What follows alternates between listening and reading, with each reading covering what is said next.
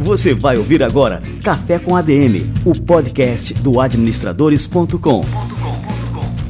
Apresentando Leandro Vieira.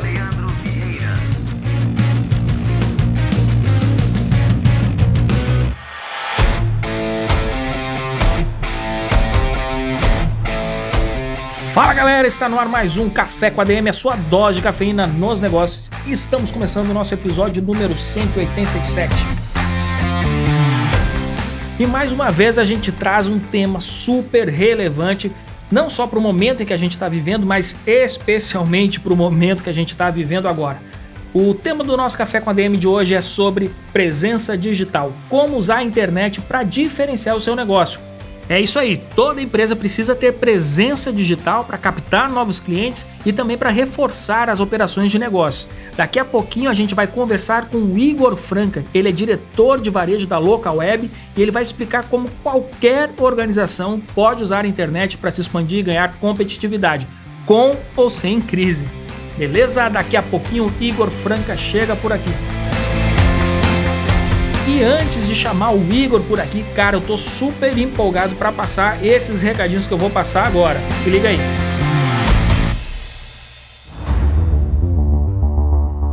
O sonho de todo fundador de startup é que o negócio escale. E se você pudesse fazer sua startup crescer ainda mais rápido, gerando impacto no mercado e criando novas oportunidades? Seu negócio pode ser exatamente o que o mundo precisa agora. E com o Google como aliado, sua startup vai chegar mais longe, mais rápido. O Google for Startups é uma iniciativa da gigante de tecnologia para compartilhar expertise e conhecimentos por meio de mentorias, workshops e programas de aceleração de longa duração. No Google for Startups você encontra ferramentas, participa de comunidades e tem contato com as melhores práticas empreendedoras. Não perca tempo, conheça agora o Google for Startups. O link está na descrição deste episódio e saiba como o Google pode ajudar a sua empresa a decolar sensacional. Eu mesmo já estou acessando também por aqui o Google for Startups, turma. Muito bem, já estou colocando aqui meu cafezinho para esquentar. O Igor já está quase chegando. Tenho só mais um recado para passar aqui para vocês referente ao mercado financeiro, uma super dica importantíssima para esse momento. Investir em tempos turbulentos pode parecer com navegar no escuro durante uma tempestade. Nessa hora, é importante ter o direcionamento dos melhores profissionais, ainda mais porque em ambientes de imprevisibilidade a gente tem a oportunidade de se tornar eficiente. Na XP Investimentos, os assessores estão ainda mais atentos e próximos para te guiar. Com o suporte deles, você vai conseguir ampliar o olhar para construir uma carteira de investimentos adequada ao seu perfil com mais segurança e tranquilidade. Mar calmo nunca fez bom marinheiro e enfrentar altos e baixos faz parte do dia a dia de um assessor. Se você quer a opinião de quem sabe navegar em um mar de incertezas, conte com um assessor de investimentos para superarem esse desafio juntos, no mesmo barco. Acesse o site assessor.xpi.com.br, vou repetir, assessor.xpi.com.br e entenda como investir melhor o seu dinheiro. Conte com os assessores de investimentos para navegar neste momento.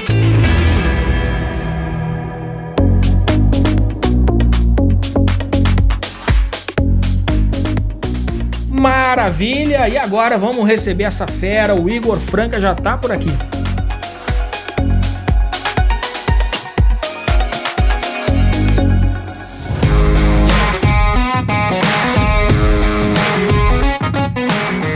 Igor Franco é diretor-geral de varejo da Local Web. Ele conta com especializações pelo IES, ISE e MIT, atuou na formatação do portfólio estratégia do Audivel, empresa de tecnologia do grupo UOL, durante sete anos, conduzindo áreas de produtos, arquitetura de TI e marketing. Pela IBM, ele atuou no time global de estratégia de cloud computing e foi responsável por gerenciar o time de produtos e arquitetura de cloud IBM para toda a América Latina. Posteriormente, atuou na DASA como superintendente de TI e CTO, sendo responsável pela implementação da transformação digital, gestão da inovação e a adoção de frameworks de sustentação e evolução de tecnologia. Na Local Web, ele é o responsável pela área de varejo. Igor Franco, cara, que honra te receber por aqui. Seja muito bem-vindo ao nosso Café com a DM. Obrigado, Leandro. Baita honra para mim também. Pô, depois dessa introdução aqui, fiquei até envergonhado. Poxa, obrigado. Eu é... fiquei nervoso aqui também, cara. Mas é isso aí, cara. Assim, isso é, mostra para o nosso ouvinte, né, a qualidade aqui do nosso entrevistado para um assunto que é o assunto do momento agora, né? Que é a questão da presença digital, como que a gente pode usar a internet para diferenciar o nosso negócio, enfim, para continuar operando e quem sabe até, né, vender mais do que nos tempos de normalidade, digamos assim, né? Antes da gente entrar nessa questão da crise sanitária, qual que era o cenário do varejo físico no mundo digital? Eu queria saber como é que era, assim, você tem um panorama disso aí? Assim, Leandro, era muito promissor, é, muito promissor. A gente uh, via claramente uma evolução bem rápida, né, nos varejistas aí na adoção de tecnologias para melhorar a experiência do cliente, né. É, é óbvio que uh, agora isso, uh, em alguns cenários, foi um pouco adiado em alguns meses, né, essa evolução rápida e tal. Mas tinha muita iniciativa para aumentar a capacidade de entendimento né, sobre os gostos, os costumes dos clientes, é, que, que, levariam para essa personalização que eu comentei e, e levariam uma, uma experiência muito mais rica. Né? Era, era o que os, os varejistas estavam chamando de varejo 4.0, pegando um pouco de carona aí no termo de indústria 4.0. Né? Basicamente significa utilizar a tecnologia mais moderna né, para aumentar essa integração entre o físico, o digital, é, tornar a experiência do cliente mais fluida nesses múltiplos canais de relacionamento, né? O tal do Omnichannel. E aí, em alguns setores, é, como eu comentei, a gente é, vê um slowdown ali, né? Vê um, um pouquinho de é, paralisação, porque, obviamente, são mais afetados. Mas tem muitos outros que estão, continuam acelerados, né? Você mesmo comentou, putz, pode ser oportunidade de vender mais. Em alguns setores isso é verdade. Mas a verdade é assim, né? Todas as empresas vão passar por tudo isso aqui elas vão ter que adaptar os seus planos anteriores, porque o novo normal vai exigir uma tratativa diferente aí para o que vai ser esse novo relacionamento, né, consumidor-empresa que vai aparecer. Perfeito. Então, assim, é, é só para frisar que a gente já estava num ritmo né, de adoção dessas novas tecnologias no varejo físico e lógico né, que quando é, essa crise chegou, a questão do isolamento tal, essa adaptação ela teve que ser mais rápida, né? É, você tem toda a razão. E, e aí, assim, né? Houve uma corrida, né? A gente percebeu isso claramente uh, aqui na local web, né? Houve uma corrida uh, de quem estava no meio do caminho e precisou se adaptar muito rápido, né? Quem não estava, por incrível que pareça, né? Você fala, putz, 2020 uh, ainda não está totalmente digital, né? Correu também para se digitalizar e quem já estava bem posicionado surfou uma onda muito boa. Então, no varejo em geral, o que a gente percebeu aqui, olhando para os nossos clientes aqui, para o mercado no geral, foi isso, tá? É, e com essa necessidade de isolamento social, como eu falei, né, teve um, uma necessidade de adaptação rápida, né? A gente teve de cara ali uma queda muito acentuada no varejo em todo o Brasil, isso de forma geral. E aí as lojas tiveram que se adaptar, lojas, enfim, restaurantes, todo mundo que tinha uma operação é, estritamente física teve que se adaptar para montar uma operação online, seja de compras online, seja de delivery, né? Mas isso tudo às pressas. Quais são as etapas necessárias é, de implementação para que o serviço digital funcione de maneira satisfatória né, e possa até continuar sendo oferecido depois dessa crise? Que eu acho que isso também vai acontecer muito, né? Essa evolução não é só para esse momento. Ela vai continuar depois do período, né? Quando as coisas voltarem, como você disse, ao novo normal. Né? Eu gosto sempre de dividir essa discussão em duas trilhas de evolução digital para a empresa, Leandro, é, e para a vida do empreendedor, né? É, por que, que eu divido em duas trilhas? Porque se a gente for pensar na vida, no dia a dia do empreendedor ali, claramente ele se vê em dois grupos grandes de uh, administração da companhia. O primeiro grupo aqui é a existência da companhia, né? Garantir a existência da companhia na internet, como um ativo existente na internet. Então a gente está falando de ter um website, de preservar a sua marca nessa presença digital aí, né, para realizar a venda dos seus produtos, ter um domínio próprio para garantir que a marca seja alcançada, ter presença na rede social, né, nas redes sociais, que é onde basicamente o público dele pode estar muito presente também. E aí é ali que se inicia também o marketing de relacionamento, de uma forma um pouco mais simples e barata no começo, né? À medida que essa trilha vai tomando corpo, né, essa trilha da presença digital, é, aí começa a se tornar mais fundamental, práticas mais profundas ali de marketing digital, captação de leads né, mais qualificados, e aí você vai diminuindo o teu custo de aquisição de clientes, isso vai amadurecendo conforme o tempo vai passando.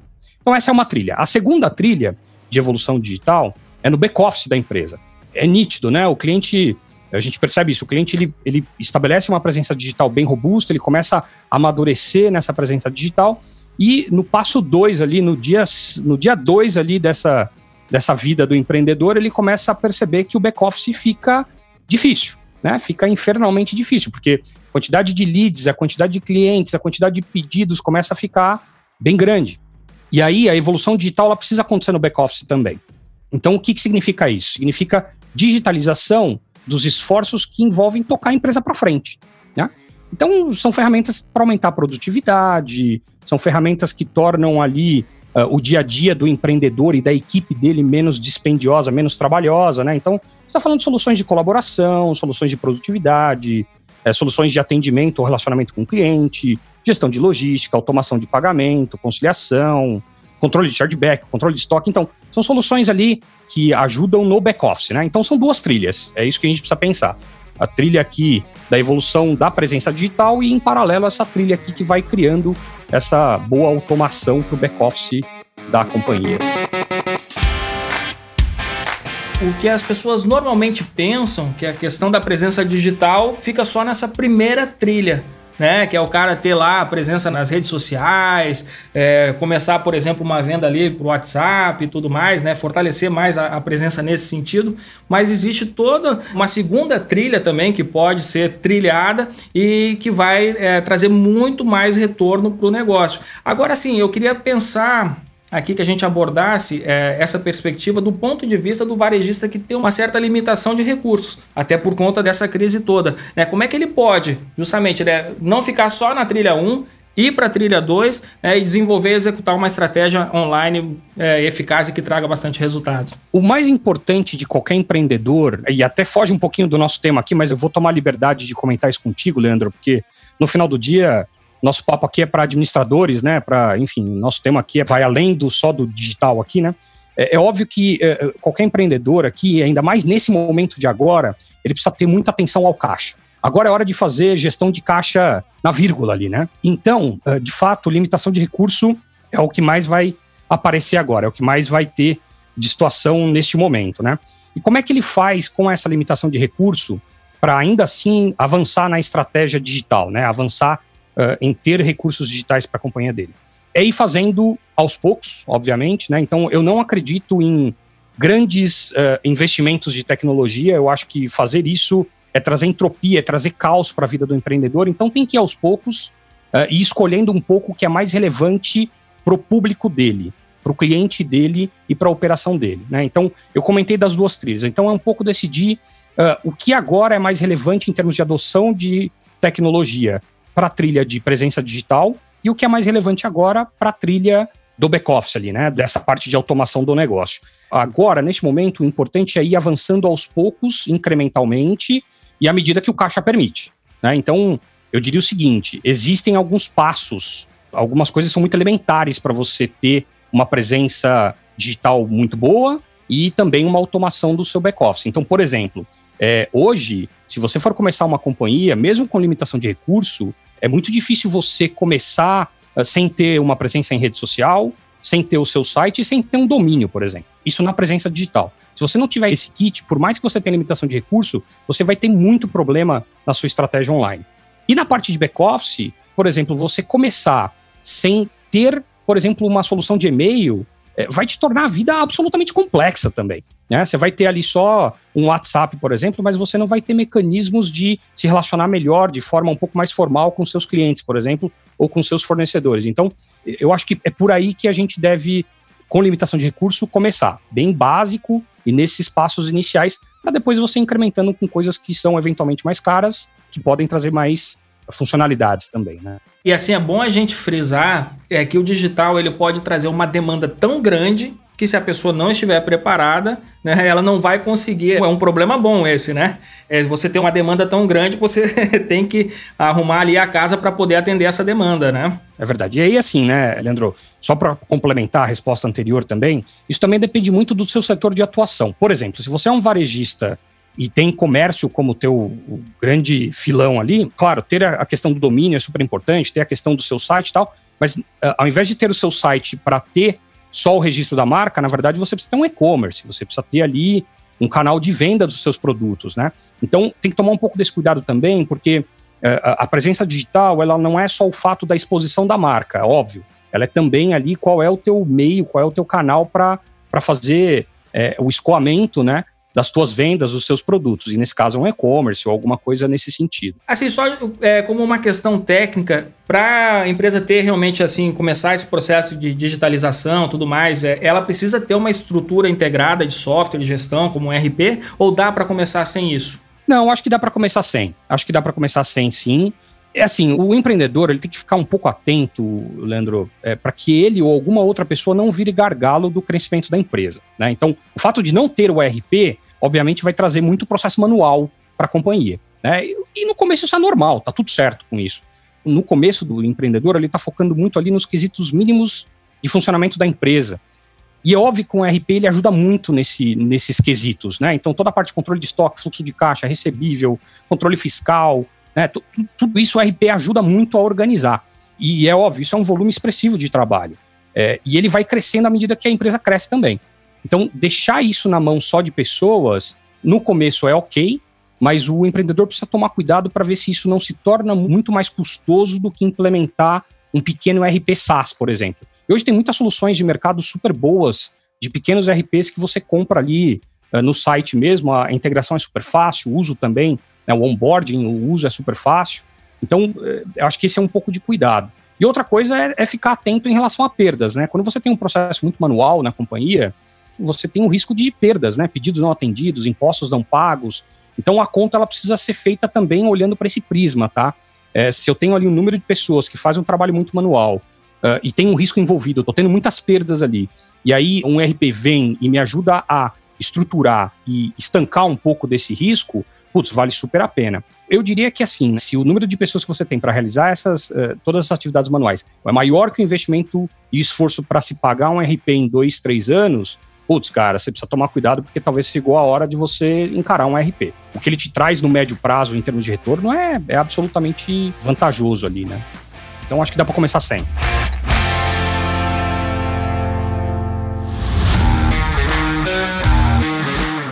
Assim, é importante, assim, para o nosso ouvinte, quem está escutando, começar a refletir muito sobre esse assunto, né? Começar a anotar ali no papel, anotar os insights que a gente está passando aqui agora, você está passando aqui para a turma, né, Igor? Para montar o seu plano de digitalização. Teve muita gente que, quando começou essa história do isolamento, ficou esperando. Não, vamos esperar, acho que daqui a 20 dias isso deve passar, daqui a um mês isso deve passar, e a coisa vem se prolongando. A gente já está aqui na altura dessa entrevista com mais de dois meses já de isolamento, isso praticamente no Brasil inteiro, né? algumas cidades ensaiando ali algum retorno ali, né, devagarinho, mas é possível que essa situação se prolongue ainda mais.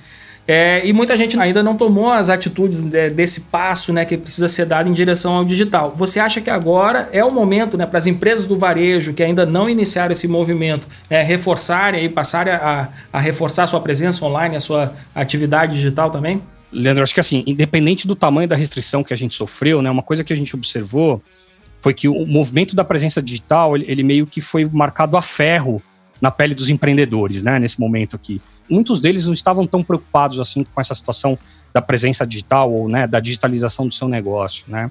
Por N razões, às vezes porque é complexo mesmo, às vezes porque o setor onde ele está envolvido, a empresa ali, né, o ramo de atividade, não exige tanta digitalização assim, então ele eventualmente deixa isso um pouquinho para depois.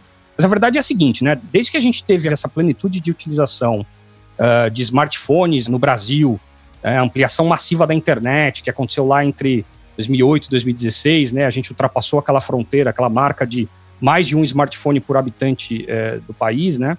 É, a presença digital ela se tornou um fator absoluto para estabelecer essa existência da empresa no mercado.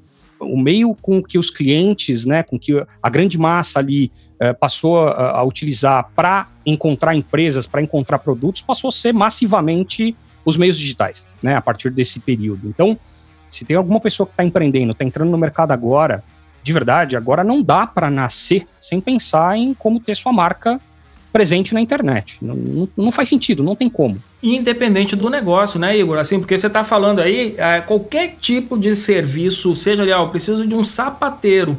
Você não vai procurar na rua onde é que tem um sapateiro, você vai entrar no Google da vida, vai procurar sapateiro na minha cidade, né? E se o cara não tiver lá, não vai vender. Exatamente. Então, são duas coisas, né? Se você está indo para o mercado agora, independente do seu ramo, não dá para nascer sem. Não dá. Não faça isso. Foi exatamente o que o Leandro falou. Você vai estar é, invisível aos olhos do mundo, né? Se você fizer isso.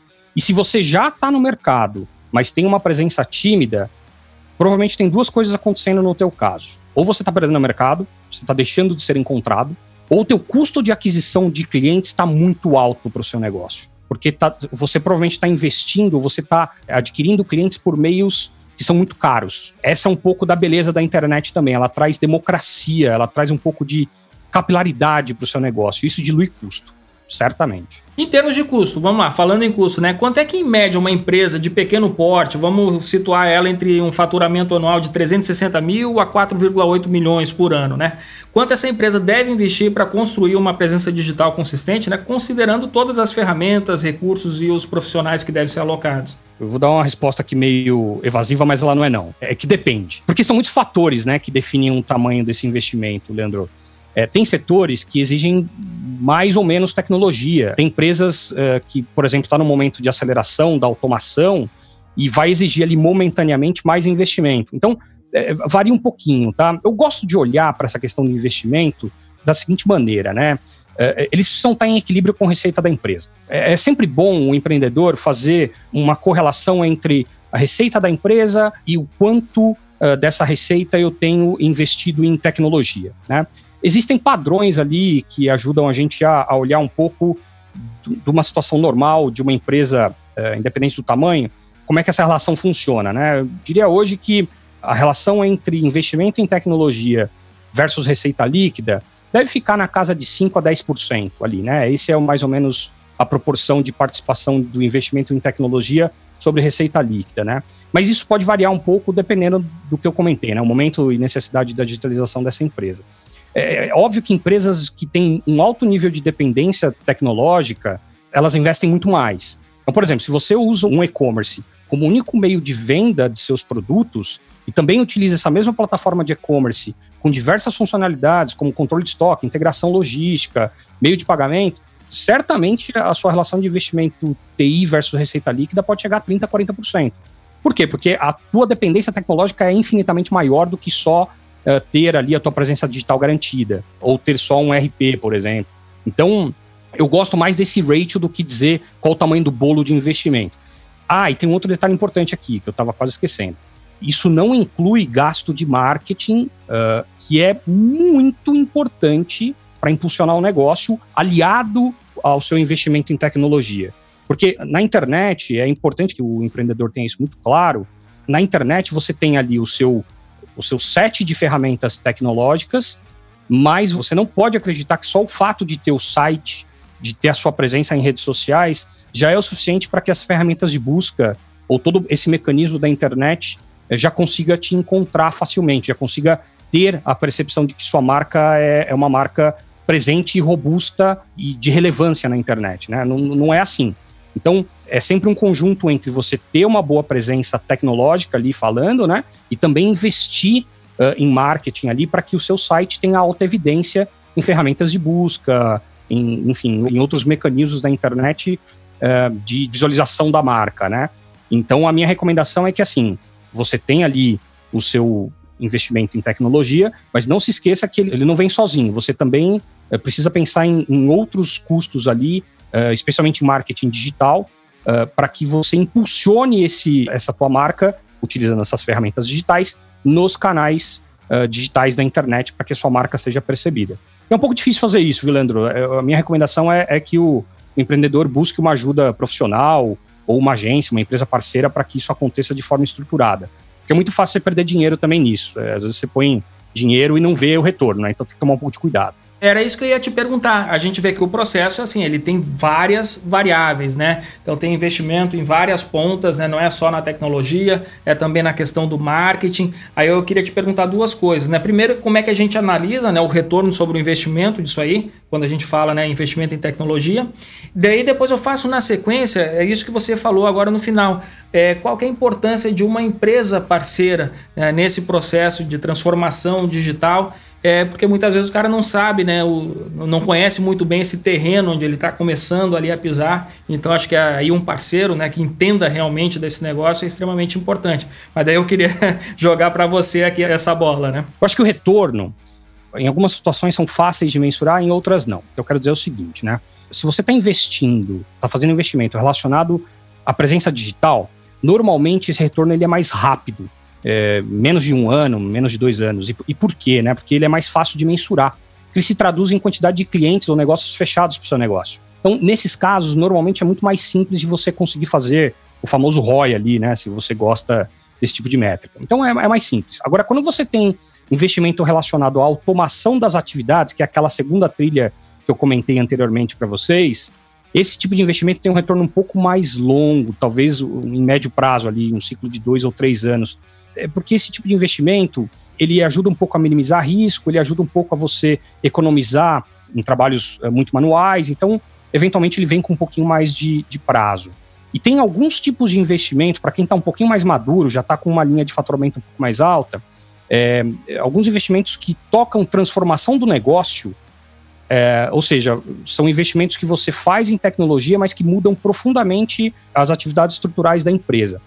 Aí eu acho que o retorno é mais longo, Leandro. Aí a gente está falando de provavelmente mais de três anos, né? Porque é, a gente está falando de um posicionamento eventualmente até novo da companhia frente ao mercado ou parceiros. Ou talvez esse tipo de investimento mais pesado tem retorno mais longo.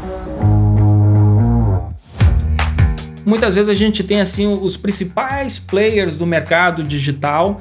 Aí a gente tem lá empresas gigantes, tá? e aí a gente vai ver, aí saem nos veículos especializados, tal, que aquela empresa não dá lucro mas é o número um do mercado, ou é o número dois, é uma, assim, enfim, é um top of mind na hora que o cara pensa em comprar determinado produto.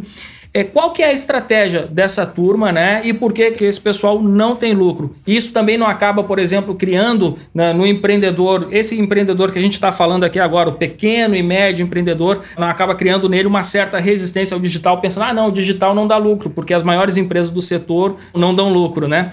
E aí, pronto, aí o cara acaba perdendo aí uma grande oportunidade. Mas queria que você comentasse qual é a estratégia desses gigantes que não dão lucro como tudo na vida, né, Leandro, não tem muito certo e errado, né? Quem escolhe esse tipo de caminho é, normalmente tem uma tendência a primeiro querer crescer para rentabilizar essa base de clientes depois, né? E é relativamente difícil fazer isso, porque para crescer você queima muito caixa, né? Você vai despendir ali um, um bastante investimento, né, para crescer. Então não é todo mundo que tem esse esse privilégio, não, né? É, é, a gente costuma falar na local web que a gente teve é, o pensamento desde o início, né? Na, o Gilberto, Cláudio, o Michel, os fundadores da empresa lá, lá de trás, eles tiveram desde o início a sapiência de ter uma companhia que gera lucro desde o começo, porque naquela época não era comum, não era trivial você ter esse tipo de uh, esse tipo de empresa, esse tipo de crescimento que a gente tem hoje, né? Não é verdade, não é verdade que as empresas de tecnologia uh, necessariamente não dão lucro. Pelo contrário, o local web está aí para para mostrar que é exatamente o contrário, né? A gente é uma operação absolutamente saudável desde o começo. É, agora é uma questão de escolha. Se você quiser crescer muito, crescer aceleradamente, para depois entender como rentabilizar essa base, é uma escolha e está tudo certo com isso. É, o problema é que você precisa ter um plano muito robusto, muito bem claro e detalhado do ponto de vista de produto e operação, para que essa base seja rentabilizada de fato porque senão você vai ter um pipinaço na mão lá na frente. Você vai ter um grupo de clientes enorme, uma operação gigantesca, sem lucro. É bem complexo. É um investimento que nunca vai retornar, né? Então é, é difícil fazer isso. Bom, então aí agora a gente aproveita, né, para voltar àquela questão. Né, e qual que é a importância, então, de, de se ter um parceiro né, nesse processo de transformação digital, justamente para montar uma operação lucrativa aí desde o começo? Eu acho que são algumas coisas aqui, Leandro. É, é, primeiro que é assim, né? O empreendedor ele vai lá e, ele tem a ideia, ele tem o sonho de empreender, e aí o que acontece é que ele começa a rodar a companhia, ele começa a se ver é, distante do sonho original dele, que era fazer o que ele gostava. Né? Então, qualquer que seja o ramo, né, o empreendedor ele vai e empreende porque ele ama aquilo que ele faz, ele tem paixão por aquilo. E aí ele começa a ter que lidar com nota fiscal, ele começa a ter que lidar com domínio na internet começa a ter que lidar com certificado SSL. Não é o que ele gosta. Né? Normalmente não é o que ele gosta, a não, ser, a não ser que ele seja de tecnologia. Então, o que a gente é, acredita é que ter um parceiro certo, né, escolher bons parceiros, te coloca na rota de fazer o que você gosta, o que você é apaixonado é, por fazer, o teu sonho. É, e aí, cara, quando você está realizando o teu sonho, nada te impede de crescer, nada te impede de ser bem sucedido, porque é o que você sabe fazer, né?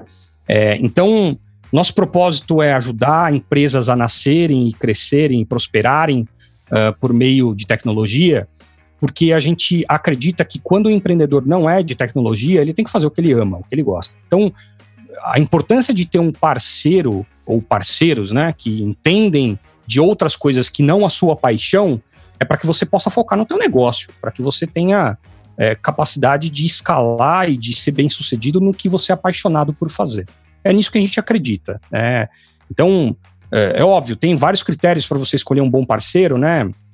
Olhar uh, reputação, olhar custo, olhar, uh, enfim, uh, se aquele produto que ele tem a oferecer é o mais adequado para você neste momento. São vários critérios. Mas não deixe de procurar um parceiro para te ajudar. É, vai te trazer muito mais satisfação na jornada de empreendedorismo do que tentar fazer muita coisa por conta própria. Cara, que fantástico. Pô, que bate-papo fantástico. Assim, é, eu, como faço parte aqui né, de uma empresa que, eu fundei lá, sei lá, 20 anos atrás já, foi no ano 2000 é essencialmente digital. Então o DNA é totalmente digital. Estou totalmente empolgado, então eu enxergo todas as possibilidades em cima do que você está falando. Eu acho importante passar também esse entusiasmo aqui para o nosso ouvinte. É que há muitos negócios, apesar de não ter esse DNA digital, que nasceram né, no, no no ambiente físico, totalmente offline, mas que essa transformação digital ela é totalmente possível de ser feita, né? E hoje em dia ela não somente é possível, como ela é mandatória, ela tem que ser feita, né? Então, é, eu acho que terminar com essa mensagem aqui para os nossos ouvintes assim é, é fundamental. É, e como você falou, né? Você pode continuar focando na sua paixão, no que você é bom, né, tendo um grande parceiro do lado ali para te ajudar nesse processo todo né, de transformação digital, que a princípio assim pode parecer complicado, mas depois que você começa, né, a coisa flui e realmente começa a trazer muitos retornos ali para o negócio. Ô Igor, cara, que bate-papo, hein, cara? Gostei demais aí. Muito obrigado aqui pela presença no nosso Café com a DM. E tenho certeza que muita gente vai se beneficiar desse nosso episódio de hoje, cara. Muito obrigado mesmo, viu? Bom, Leandro, fico feliz. É, muito obrigado pelo convite. Baita honra estar contigo. Eu acompanho o canal há, há bastante tempo já e só nome só nome de fera no canal aí. Olha, né? temos mais Parabéns. um agora, né? Oh, não, imagina, imagina. para mim é uma baita honra, você não, você não tem noção. Então, obrigado mesmo. Sucesso para você, sucesso para os nossos empreendedores. Uh, estamos à disposição. Quem, uh, enfim, quem precisar prolongar esse papo aí, conte com a gente. Vamos passar por tudo isso juntos aí, porque eu acho que o caminho daqui a pouco vai ser muito mais promissor do que era alguns meses atrás. Muito bom. Igor Franco, cara, obrigado demais, viu, Igor? E vamos torcer para que no nosso próximo café aí ele seja ao vivo mesmo, hein? Tá? Boa. Beleza? Tá Obrigado. Valeu, Valeu demais. Um abração, Igor. Abraços.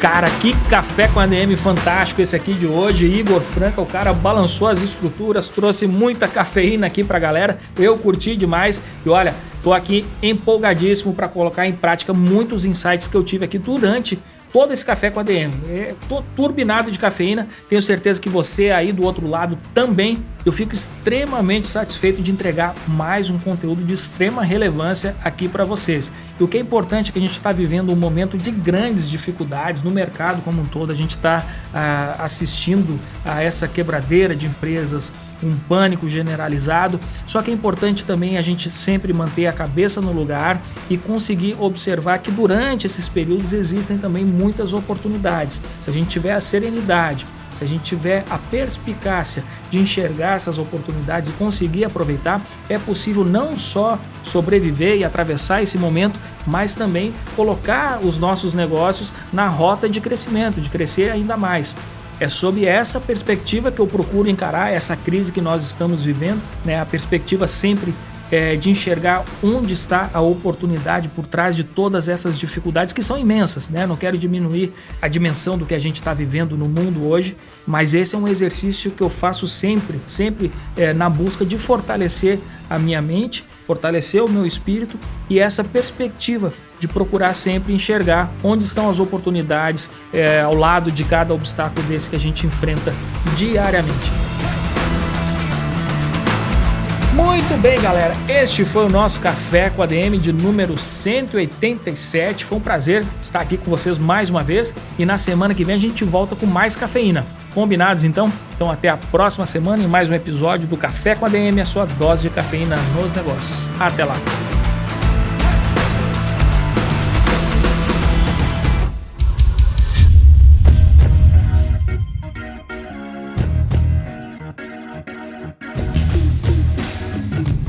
Você ouviu Café com ADM, o podcast do administradores.com.